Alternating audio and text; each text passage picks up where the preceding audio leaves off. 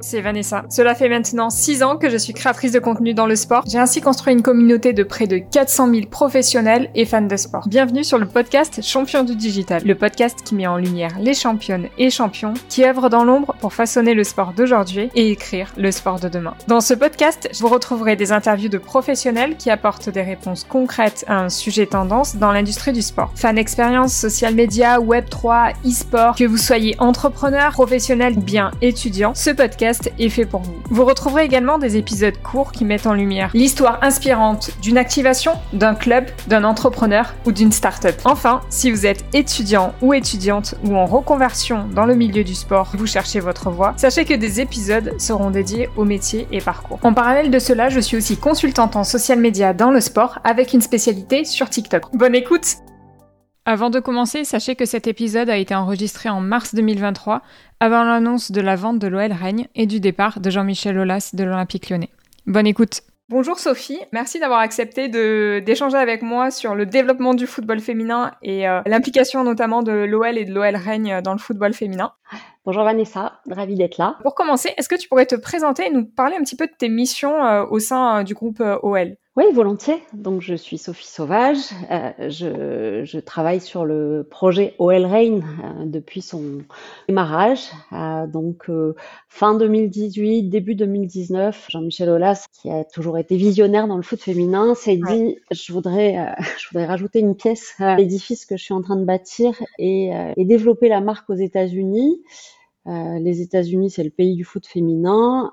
L'OL, c'est le club de foot féminin par excellence. Donc, euh, en rapprochant les deux, on a, on a élaboré une stratégie qui visait à, à détenir un club euh, dans, la, dans la National Women's Soccer League, donc la NWSL, la ligue professionnelle américaine, qui existe, euh, dont la première saison était en 2013. Mm-hmm. et, et, donc, on a, on, a, on a démarré à ce moment-là le, bah, le projet. et ma mission a consisté dans un premier temps à, à comprendre le fonctionnement de la ligue, à identifier tous les acteurs, euh, comprendre le potentiel, voir si c'était une ligue solide, puisque c'était la troisième itération de ligue professionnelle aux États-Unis. Donc, euh, ça tenait depuis bien plus longtemps que les autres ligues, mais enfin, il, faut quand même, il fallait quand même euh, faire un peu de due diligence pour, pour comprendre qui étaient les propriétaires, quelles étaient leurs intentions. Voilà, donc on a eu un, booster avec la Coupe du Monde puisque les, les demi-finales et la finale étaient à Lyon.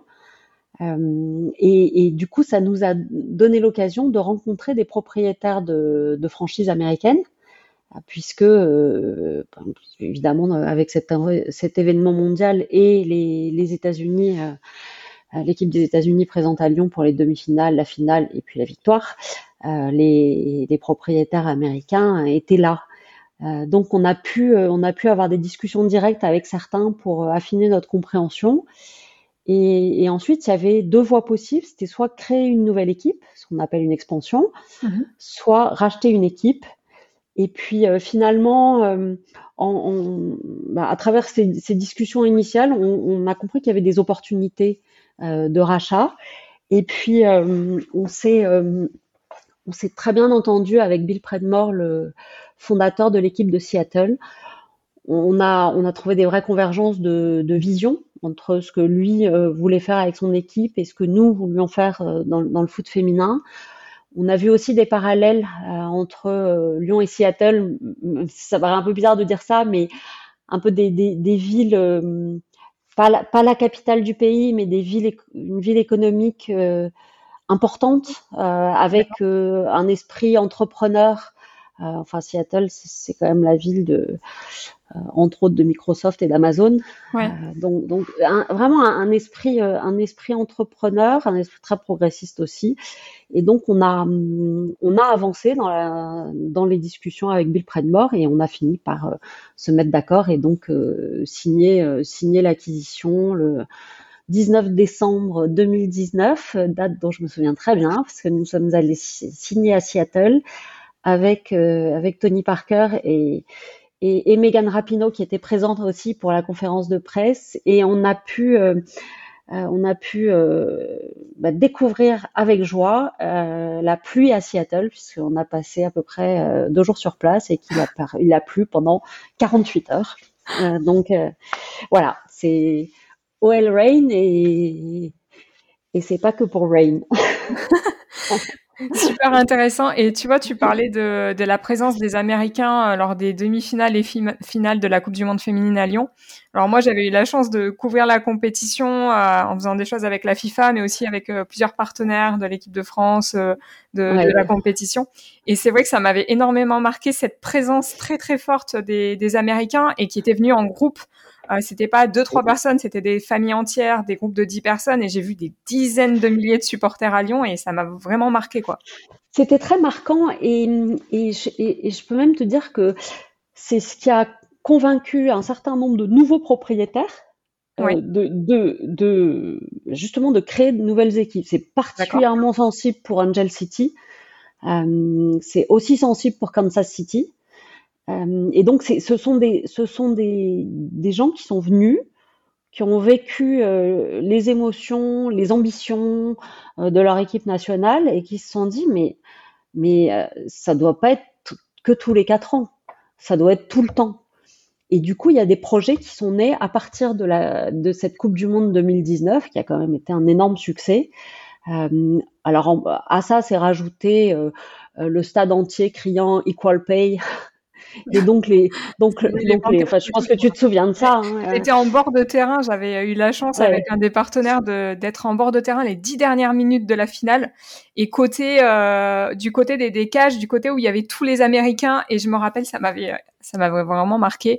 Mm. Et euh, c'est vrai qu'aussi, le, ce qui est très intéressant euh, que j'ai remarqué, puisque j'ai, j'ai pas eu la chance d'aller encore aux États-Unis, mais c'est euh, le profil des fans.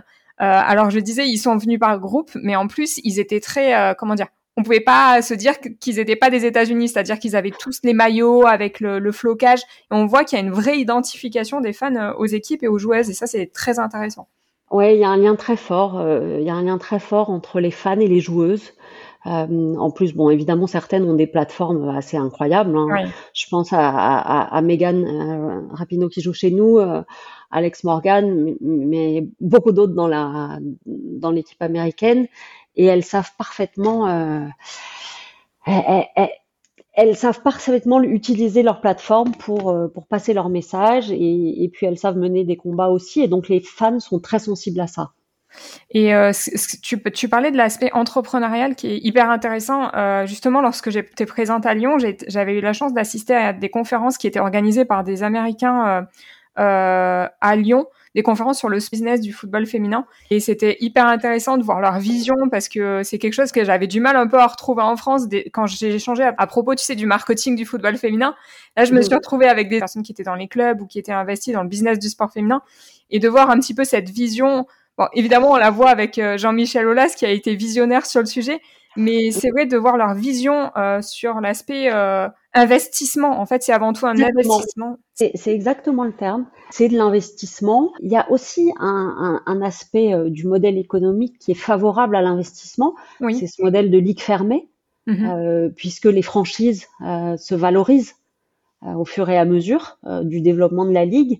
Et donc, les, les, les, les propriétaires de franchises euh, retrouvent leur investissement dans la valeur des franchises. On voit bien euh, les valeurs des équipes de MLS sont très élevées par rapport aux revenus que génèrent ces, ces clubs et c'est aussi lié au modèle de ligue fermée. En, gros, on a un spot euh, dans la ligue, euh, ben, ça vaut quelque chose parce que la ligue est fermée, elle va pas se développer à l'infini, il n'y a pas de promotion, il n'y a pas de relégation. Ouais. Euh, donc voilà, donc ça crée de la valeur et donc ça favorise l'investissement aussi. Alors c'est des modèles complètement différents. Hein. Je pense que on, on, il faut il faut respecter euh, le, le, le modèle US pour ce qu'il est. Il faut respecter le modèle européen. C'est difficile de euh, comparer, mais c'est intéressant de, de voir les deux modèles. Mais c'est un vecteur, c'est un, un, ça favorise l'investissement très clairement. Tu, parlais justement de, de Megan Rapinoe, d'Alex Morgan. Euh, j'ai trouvé une étude euh, Sport Pro, les 100 athlètes les plus euh, marketable, enfin en gros bankable euh, dans le dans le sport et dans le football. Et en fait sur les, le top 10, on retrouve en deuxième Serena Williams, juste derrière Cristiano Ronaldo, Naomi Osaka, Alex Morgan et Sam Kerr, donc deux, deux footballeuses parmi les 10. Tu, parlais justement du fait qu'il y ait Megan Rapinoe euh, dans, votre équipe. En quoi tu trouves que justement d'avoir des, athlètes comme ça qui sont euh, très reconnus, qui ont des plateformes, ça a peut-être changé des choses dans l'approche avec les marques ou les partenaires? Et en quoi euh, ben, par exemple, l'Olympique lyonnais en France peut s'inspirer du modèle de l'OL Reigne aux États-Unis pour peut-être faire évoluer les partenariats. C'est une question, une question intéressante. Je pense qu'on a tout à gagner à mettre en avant nos, athlètes remarquables et à les aider à se mettre en avant, en mhm. fait. Euh, donc, au, alors aux États-Unis, il y a, y a, y a quelque chose qui a été vraiment très favorable, c'est le, les aventures de l'équipe nationale américaine. Oui. Euh, donc qui ont vraiment apporté de la lumière et, et puis à travers le, à la fois les performances et les combats. Euh, D'abord les performances et puis euh, et puis les combats. Euh, nous, on a un niveau de performance exceptionnel euh, avec l'Olympique Lyonnais. Bon, record, record, record de Champions League, record championnat, de coupe, etc. Et on a des athlètes qui sont assez exceptionnelles en fait et qui sont toutes exceptionnelles dans leur euh, avec leur avec leur euh, leur qualité, leur message, leur euh, leur personnalité. Et je, et je pense que on, on doit on doit travailler autour de ça parce que on a un autre il y a un autre élément qui est très clair et toi tu le sais particulièrement, c'est que les fans de sport féminin euh, ils sont ils sont très très bons sur le digital euh, parce qu'ils sont obligés, euh, puisque euh, comme le sport féminin est assez peu diffusé, ben, les, les, fans de sport féminin, ils ont trouvé des moyens de trouver des infos et puis d'entrer en contact avec leurs équipes et avec leurs sportifs préférés via euh, le digital, les réseaux sociaux. Et du coup, euh, finalement, euh, relation particulière que les, que les fans ont avec les, les équipes, en fait, c'est d'abord des relations entre les, les, fans et les sportives, souvent. Ouais. Donc, on a, mon avis, tout intérêt à construire autour de ça, en fait. C'est hyper intéressant ce que tu dis par rapport à cette relation entre les fans et les athlètes qui est très forte. Euh, mm. Moi, je sais que j'ai lu beaucoup d'études sur le, le, développement, sur le, la partie social media, marketing du football féminin et surtout des études américaines. Il y a une étude qui s'appelle The Fan Project. Génial. Euh, et justement sur ce profil des fans euh, de sport féminin.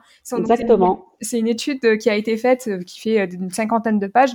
Ils ont modélisé un modèle de, de fans dans le sport féminin. Donc, ils ont appelé ça les fluid fans. Et ils, expliquent que pour euh, faire évoluer le, le, sport féminin, le football féminin, il faudrait se baser sur un nouveau modèle qui ne serait pas forcément lié à tout ce qui est droit télé, tout ça, euh, mais à ce qu'ils appellent le community-based monetization, est un modèle qui se base sur les fans. Euh, en fait, quand on réfléchit, ce qui est hyper intéressant dans le sport féminin, c'est que les fans, comme tu le disais, sont très engagés sur les réseaux sociaux.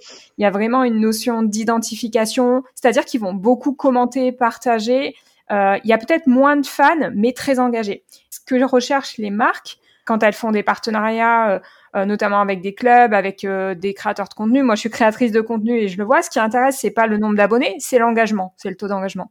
Et là, on peut se dire, mais ce modèle, ce, profil de fan dans le sport féminin, il a tout intérêt à intéresser les marques parce que du coup, l'idée, ce serait que euh, le sport féminin euh, mise justement sur ses fans pour, pour développer en fait un modèle où il y a une relation directe entre les fans et les athlètes, mais aussi où on intègre la marque euh, pour créer quelque chose, créer un sentiment d'identification et donc euh, avoir des, des, résultats plus importants. Écoute, euh, moi, l'étude de, de, Sports Innovation Lab, c'est mon étude de référence. ouais. je, je euh, je l'ai évidemment partagé avec tout le monde et, et on était très fiers d'être dans le top 25 des, des most innovative clubs de justement euh, publié par par Sports Innovation Lab l'année dernière. Euh, et on l'était, quand on a parlé avec eux, on l'était en grande partie euh, grâce à notre investissement dans le football féminin. Donc euh, c'est quand même hyper intéressant de voir la valeur que la valeur que ça apporte. et quand, ce, que tu, à ce que tu disais, je rajouterais le fait que les, les études montrent que les tu sais, on, est sur une, on est dans l'environnement des entreprises à mission, des entreprises à impact, mm-hmm. et on voit que les, les marques euh, qui sont engagées dans le sport féminin sont vraiment soutenues par les fans. Les fans disent à ah, produit comparable, etc. J'irai plus vers la marque qui est engagée dans le sport féminin que celle qui est pas, que celle qui est dans le sport masculin. Et ça, il y a une autre étude, euh, je crois que ça s'appelle The Space Between, c'est une, une, agence anglaise qui vraiment démontre ça. C'est très intéressant. Et maintenant, il faut qu'on soit capable d'aller porter le message vers, vers les marques, vers les entreprises, pour leur dire, venez, vous avez tout à gagner. Parce que d'abord, le potentiel de développement est énorme. Ouais, c'est ça qui est euh, intéressant dans le sport féminin, c'est qu'il y a énormément à faire, quoi.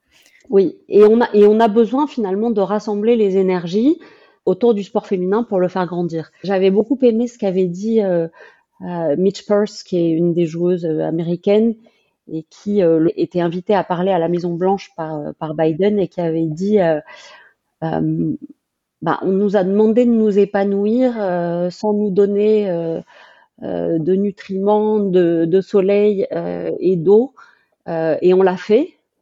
imaginez si. ouais. voilà. Et, en fait, c'est un peu ça, c'est un peu ça aujourd'hui. On, est toujours dans euh, euh, la poule et l'œuf, etc. Mais je, crois qu'on est au moment euh, où, il faut vraiment y aller. Pour rester sur cette notion de fan, j'ai couvert euh, l'Euro pour l'UFA, donc euh, j'étais reporter, je suivais l'équipe de France. Et ce qui était intéressant, c'est que l'UFA, on était quelques créateurs de contenu à être reporter, m'avait permis de faire des vidéos un peu behind the scene pour en même temps sur mes réseaux, vu que j'ai une communauté et que maintenant j'ai un peu plus de 330 000 abonnés sur TikTok, de, bah, de, de faire aussi du contenu.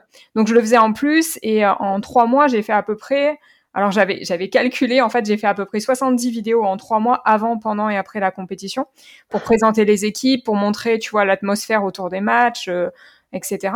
Et ça a généré un peu plus de 9 millions de vues. Et il y a des vidéos où, euh, enfin, tu vois, c'est des équipes, euh, des joueuses qui sont pas forcément très connues pour, pour certaines vidéos que j'ai fait, ou alors je montrais l'ambiance. Et en fait, il y avait un engagement qui était incroyable. Et c'est ça qui est intéressant, c'est qu'à partir du moment où tu laisses découvrir à un public qui ne connaissait pas et que tu te rends compte qu'il s'engage, c'est qu'en fait, euh, ben, que ça intéresse, quoi. Et euh, il y a vraiment quelque chose à faire. Et bah, c'est fait. Évidemment, j'ai vu. Euh, je, sais pas si j'ai vu les 70, mais j'ai vu pas mal de tes de tes vidéos. Et moi, je suis une fan de sport féminin depuis depuis très longtemps. Et, et, et en fait, c'est génial de voir ça. En fait, ça, ça te ça te rapproche, tu es dans l'intimité du truc, euh, tu, tu, fais partie, tu vois, à, travers à travers ces contenus, euh, tu, tu, te sens tu te sens vraiment euh, ouais, tu fais partie du truc. Et donc euh, pour pour moi je pense que pour les communautés de, de fans de, de, sport féminin au-delà du foot, c'est c'est fantastique de pouvoir s'appuyer sur sur ce type de contenu on a, on a beaucoup fait ça dans, dans la NWSL l'année dernière. Euh, alors notamment, il y avait eu tout un, tout un travail de fait par, euh, par la Ligue pour le championnat. Euh, mhm. pour, pour, la finale du championnat. Malheureusement, on n'y était pas parce qu'on a perdu en demi, mais mais bon, je dois quand même reconnaître que la ligue avait bien bossé pour la finale et ils avaient pris des créateurs de contenu qui ont fait énormément de vidéos et, et le, le, taux d'engagement était était remarquable. C'était remarquable. Et, euh, et du coup, pour, euh, pour revenir à ce qu'on disait aussi euh, par rapport aux partenaires, aux, aux, fans, quelque chose que j'ai remarqué. Alors, j'ai fait un autre épisode justement sur Angel City, parce que en, je sais pas si tu te souviens, en, en, quand je t'avais rencontré le jour de la finale de l'Euro, j'avais échangé aussi avec Cara Northman. Tu bien sûr, en contact avec. Du coup, j'ai fait un épisode dédié à la stratégie d'Angel City.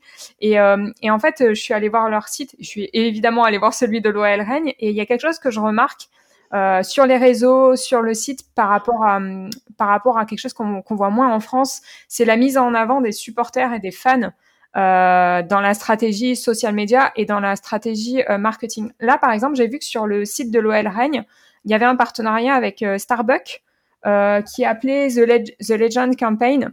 Donc en fait, c'est une, une, collaboration entre l'OL Règne et Starbucks pour mettre en avant des femmes au parcours inspirant de la communauté de Seattle et de l'OL Règne. Euh, en quoi ben, le, modèle français pourrait s'inspirer de, de, ce type d'activation? J'en ai déjà parlé aux équipes et, et je pense que c'est quelque chose qu'il faut qu'on fasse. Il mm-hmm. euh, faut qu'on trouve le partenaire. Je, je trouve que c'est une, une, très belle initiative. Le fait ça depuis 2016. D'accord. Euh, on a honoré euh, tout type de femmes remarquables. ça allait des personnels de santé après le Covid à, des, des, personnels de l'armée, des sénatrices, des entrepreneurs, des anciennes joueuses. Le, panel est varié et c'est montrer que le club fait partie de la ville. On connaît la valeur des uns et des autres aussi et la met en avant. Donc c'est très important. La notion de community aux États-Unis, elle est particulièrement forte. Ouais. Et, nous, on a des, on a des joueuses qui sont euh, très très très engagées pour euh, faire des actions dans la community. En particulier notre capitaine Lou Barnes qui porte des messages sur l'environnement, mais pas uniquement. Mais non seulement elle porte des messages, mais en plus elle vient nous voir en disant euh, euh moi, je connais cette association, hein, il faut bosser avec eux, il faut la soutenir, qu'est-ce qu'on fait, comment on fait, etc. Et donc on est poussé en fait, on est poussé par nos joueuses. Alors on a nos propres projets et on essaye de les faire euh, converger pour que l'énergie du club et tout l'impact soit positif et, non pas dispersé un peu partout. Ce rayonnement impact particulièrement important aux États-Unis. Je pense qu'il est important aussi en France. Et tu parlais d'Angel City, un club qui s'est construit autour de ça, hein, autour de l'empowerment des femmes, qui, euh, qui, a une action dans, dans la community de Los Angeles euh, considérable et ils ont un modèle économique qui aussi favorise ça puisqu'ils ont décidé de consacrer 10% des, des sponsorships à, des projets. Donc la façon dont ça se passe, c'est que les, les sponsors sont très intéressés par ça parce que ils travaillent avec un club qui est très engagé et pour leur marque employeur, c'est très positif. Donc en fait, les 10%, euh, ils, se rajoutent, on s'enlève pas. Ouais, c'est ça. Parce que ça leur permet aussi de développer des, j'ai vu sur leur des collaborations avec de nouveaux partenaires en fonction du profil du partenaire et de ses objectifs. C'est un nouveau modèle qu'ils ont déployé avec force. Je pense que pour s'imposer à Los Angeles, qui est quand même une très grande ville dans laquelle il y a des très grandes équipes, ils ont choisi le, le bon chemin. Revenir sur la stratégie euh, de l'OL euh, avec l'OL Règne, qui m'a marqué quand il y a eu l'annonce que l'OL allait racheter le club de Règne aux États-Unis. Je me suis dit, c'est hyper intéressant de voir sur les prochaines années quel impact ça va avoir justement sur l'internationalisation de la marque OL. Puisque je sais que l'OL était parti, par exemple, avait créé une, une équipe e-sport euh, en Asie, si je me trompe pas. Ça fait seulement quelques années, mais comment vous pouvez mesurer l'impact que vous avez vu pour le moment euh, sur le fait d'internationaliser votre marque comme ça avec euh, l'OL Règne? Alors, je sais, je sais pas si on a mesuré l'impact c'est pas évident de mesurer l'impact.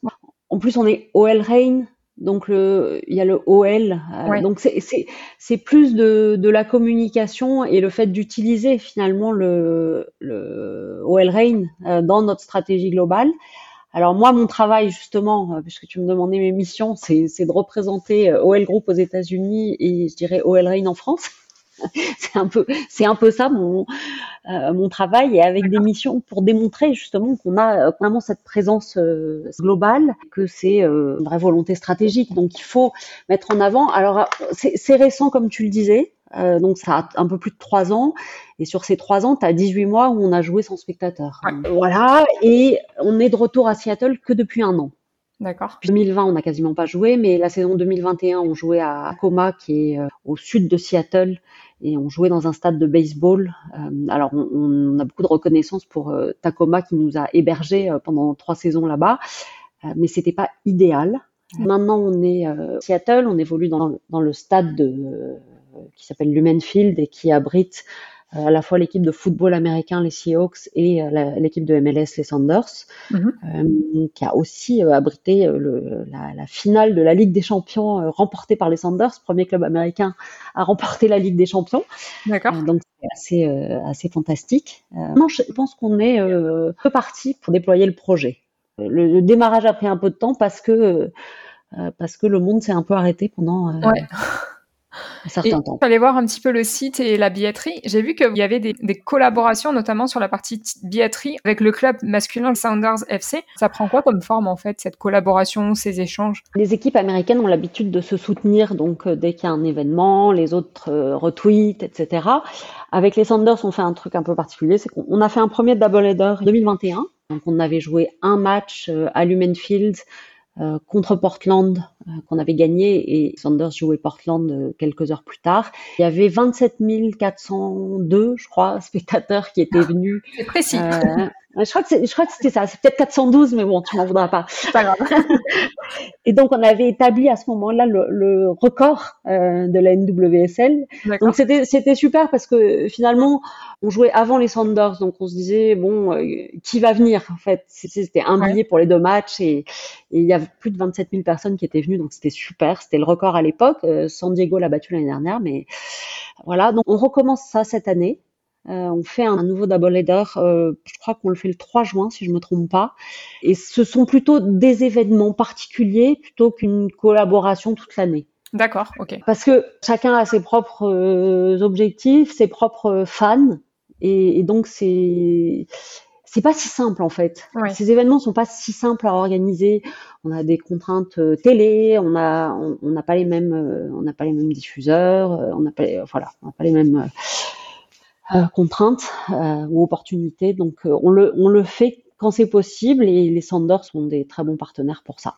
Ce que je trouvais intéressant et enfin moi ce qui m'a marqué enfin pour suivre un peu le, monde du sport business depuis depuis 2016 où j'avais lancé un premier compte de veille sur le marketing du sport sur Twitter avant champion du digital.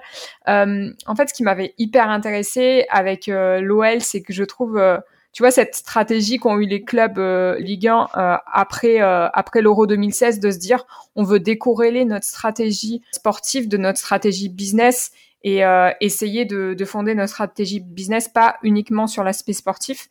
Et on le voit avec tout ce que ce qu'a mis en place l'OL en termes de fan expérience, tous les développements stratégiques qui va au-delà du sport, ou alors développement bah, avec l'ASVEL, etc. Euh, c'est le modèle, c'est le modèle de développement de l'OL euh, et, et, et, la propriété des infrastructures euh, est clé, est la clé en fait de ça. Et, et l'Arena va venir compléter le, le dispositif. elle sera prête en temps et en heure à la fin de l'année et, et ça va être fantastique. Et ce que je remarque qui pour moi est très intéressant comme modèle, c'est que on a l'impression que l'équipe féminine elle est dans la stratégie globale. C'est pas une stratégie à part, mais c'est plus une stratégie qui s'insère dans la stratégie globale du club et qui va euh, va pas être une stratégie à part. Et c'est peut-être aussi ça qui fait la, la force de bah, du développement de l'équipe féminine. Je pense que, que depuis le depuis le départ, Jean-Michel euh, Aulas a mené euh, le projet foot féminin comme il a mené les autres projets, c'est-à-dire euh, une ambition, euh, des moyens, une stratégie et, et, une vision, euh, dans l'ordre inverse de ce que j'ai dit peut-être, commençons par la vision.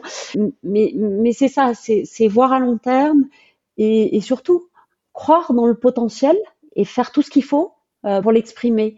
Ce, ce qu'on voit dans l'évolution de la valorisation des franchises aux États-Unis, c'est quand même hyper intéressant puisque, enfin, les, les, les, les éléments sont publics, donc je, je peux les dire. Hein. Euh, nous, on a acheté le club pour 3 millions et demi. Euh, deux ans après, euh, il y a une autre franchise qui s'est vendue pour 35 millions de dollars. Et, et donc, euh, quand je commençais par le côté visionnaire de Jean-Michel, c'est vraiment ça. C'est dire fin 2018, euh, début 2019, avant la Coupe du Monde, avant que le monde entier soit excité par cette Coupe du Monde fantastique c'est dire allez c'est maintenant qu'on y va. C'est pas un an après quand tout le monde est là à dire ouais c'est ça. Avant, c'est c'est je sais avant, il faut y aller et c'est maintenant qu'il faut faire l'investissement. Puis même au-delà de la stratégie que, que compris à certains moments des clubs ou des marques en se disant on va investir dans le sport féminin parce que c'est bien pour l'image. Moi, tu vois, j'avais fait mon mémoire sur, alors à l'époque que j'étais étudiante, c'était il y a 10 ans, en 2012-2013, sur comment utiliser le digital pour euh, développer le football féminin et pourquoi justement investir dans le football féminin d'un point de vue stratégique. Et en fait, ce que je me disais, c'est, bah en fait, il y a un marché, il y a un public. Euh, pourquoi en fait on n'investit pas, on n'investit pas, pardon, pourquoi on met pas en place des stratégies marketing comme on le ferait pour les équipes masculines, pour d'autres sports, pour pour d'autres projets? Euh, et, tu vois, j'avais vu une image qui m'a marqué une fois sur Twitter. C'était euh, euh, une piste d'athlétisme. Et en fait, la personne, elle disait, en gros, le, le, sport masculin, il est à ce niveau, là, il est au niveau du départ, et le sport féminin, il est 150 mètres derrière, en fait. Et c'est juste ça, c'est, c'est pas, l'idée, c'est pas de comparer, mais se dire, on investit, parce que si on veut des résultats, il faut investir, et il faut investir sur le long terme aussi. Bah, écoute, toi, tu l'as compris, toi, tu l'as compris depuis longtemps. Euh, et c'est c'est pas pour rien qu'on a eu quelques discussions avec toi il y a quelques temps. Tu, tu, tu poursuis ton chemin pour faire tout ce que tu peux pour mettre en avant le, le sport féminin. Euh, nous, on, nous, on le fait aussi euh, parce qu'on y croit à fond et on y croit autant que toi. Voilà. Toi, tu investis ton temps et tu, tu crées des contenus et, ça nous aide tous beaucoup.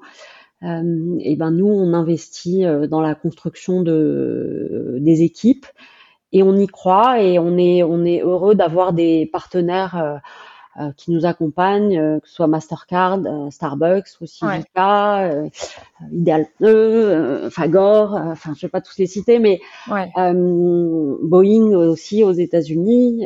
Il y, a un potentiel, il faut qu'on continue. ça passe encore par de l'investissement mais il faut vraiment considérer que c'est de l'investissement et pas des, et pas des dépenses perdues. C'est ça. Et pour terminer là-dessus, ce que j'ai remarqué aussi depuis la Coupe du Monde féminine, c'est qu'il y, y a, beaucoup de marques qui venaient sur le sport féminin euh, pour investir dans le football féminin euh, ou dans des compétitions en se disant c'est une question d'image. Et en fait, maintenant, il y a de plus en plus de marques qui vont parce qu'ils se disent qu'ils ont d'autres objectifs, que ce soit du recrutement, euh, que ce soit de l'internationalisation de marques, d'autres sujets. Et c'est ça qui est intéressant, qui montre en fait la valeur aussi du potentiel. Oui, je, crois que les marques ont franchi le cap de se dire que c'était que de la RSE. C'est bien au-delà de ça. Le ROI potentiel pour les marques est important. Il est important parce que c'est ce que tu disais au départ avec les fluides fans, c'est que les fluides fans, ils sont engagés et que du coup des fans engagés qui euh, voient des marques engagées, généralement ça fait un double engagement qui, euh, qui est très bénéficiaire pour, euh, pour les marques. Absolument. Et, et le sport, euh, le sport féminin, c'est le média euh, idéal pour ça. Une dernière question. Si tu devais choisir une tendance ou quelque chose pour toi qui va permettre de faire évoluer encore le sport féminin dans les deux prochaines années, tu miserais sur quoi? Elle est difficile ta question. Je crois qu'il faut faire des choix d'investissement sur les infrastructures. Je crois qu'il faut se mettre dans les conditions euh, de proposer des événements qui soient dans les, dans les meilleures infrastructures. Alors, je ne sais pas très bien comment on y arrive. Tout le monde ne peut pas construire un stade comme à Kansas City. C'est quand même un indicateur très, très, très fort de voir qu'il y a au moins une équipe euh, aux États-Unis qui a décidé d'investir 100, 120 ou 130 millions pour construire un stade pour son équipe. Je crois que ça va passer par ça, enfin, améliorer le, le cadre euh, dans lequel les sportives exercent leur talent et dans lesquels on accueille les supporters et les médias, qui soient euh, digitaux, euh, linéaires ou autres. Mais il faut que l'écran euh, soit à la mesure des talents. Ouais. Et, et je pense que c'est ça qui favorisera ensemble sais pas si c'est la tendance, mais en tout cas, c'est ce que je souhaiterais. Super, tout à fait d'accord avec toi. Merci beaucoup à toi d'avoir euh, pris le temps de répondre à mes questions. Est-ce que tu verrais quelqu'un que, qui serait intéressant à interviewer justement sur ce sujet euh, du sport féminin, du marketing, euh, du sport business? Je vois des tas de gens euh, aux États-Unis que je côtoie tout le temps. Euh, et en France, bah, ce qui serait hyper intéressant, interroger des, des directeurs ou directrices marketing de grandes marques. Ouais. C'est hyper intéressant. Mais en tout cas, je peux te dire que si tu faisais ça, ça m'intéresserait vachement d'écouter ton podcast. D'accord, ok. que, j'écouterais de toute façon, mais voilà, il y aura un petit truc en plus. Super. Bah écoute, merci beaucoup en tout cas, euh, Sophie. Euh, merci à toi. où est-ce qu'on peut te contacter si quelqu'un veut échanger avec toi sur, euh, sur ce sujet? Écoute, euh, LinkedIn, c'est bien. Je mettrai ton, le lien vers ton profil dans les ressources de l'épisode. Ça marche. Merci, merci beaucoup. beaucoup, Vanessa. À bientôt. N'hésitez pas à m'écrire sur LinkedIn ou sur mon mail qui est dans cette description si vous voulez échanger. Si vous écoutez cet épisode sur Spotify, vous pouvez facilement le partager sur Instagram en story en mentionnant mon compte champion avec un S du digital et je vous repartagerai. Enfin, si vous avez apprécié cet épisode et vous avez appris quelque chose, sachez que vous pouvez m'aider à faire connaître ce podcast. Le meilleur moyen est de mettre 5 étoiles sur Apple Podcast ou sur Spotify. Ces 5 étoiles permettent à un podcast d'être référencé et de mieux remonter dans les résultats de recherche. Si vous êtes sur Spotify, il vous suffit simplement d'aller tout en haut et de mettre 5 étoiles. Si vous êtes sur Apple Podcast, il vous suffit de retourner sur la page du podcast, de descendre et de mettre 5 étoiles et vous pouvez également mettre un commentaire et me proposer vos idées d'interview ou de sujets pour les prochains épisodes.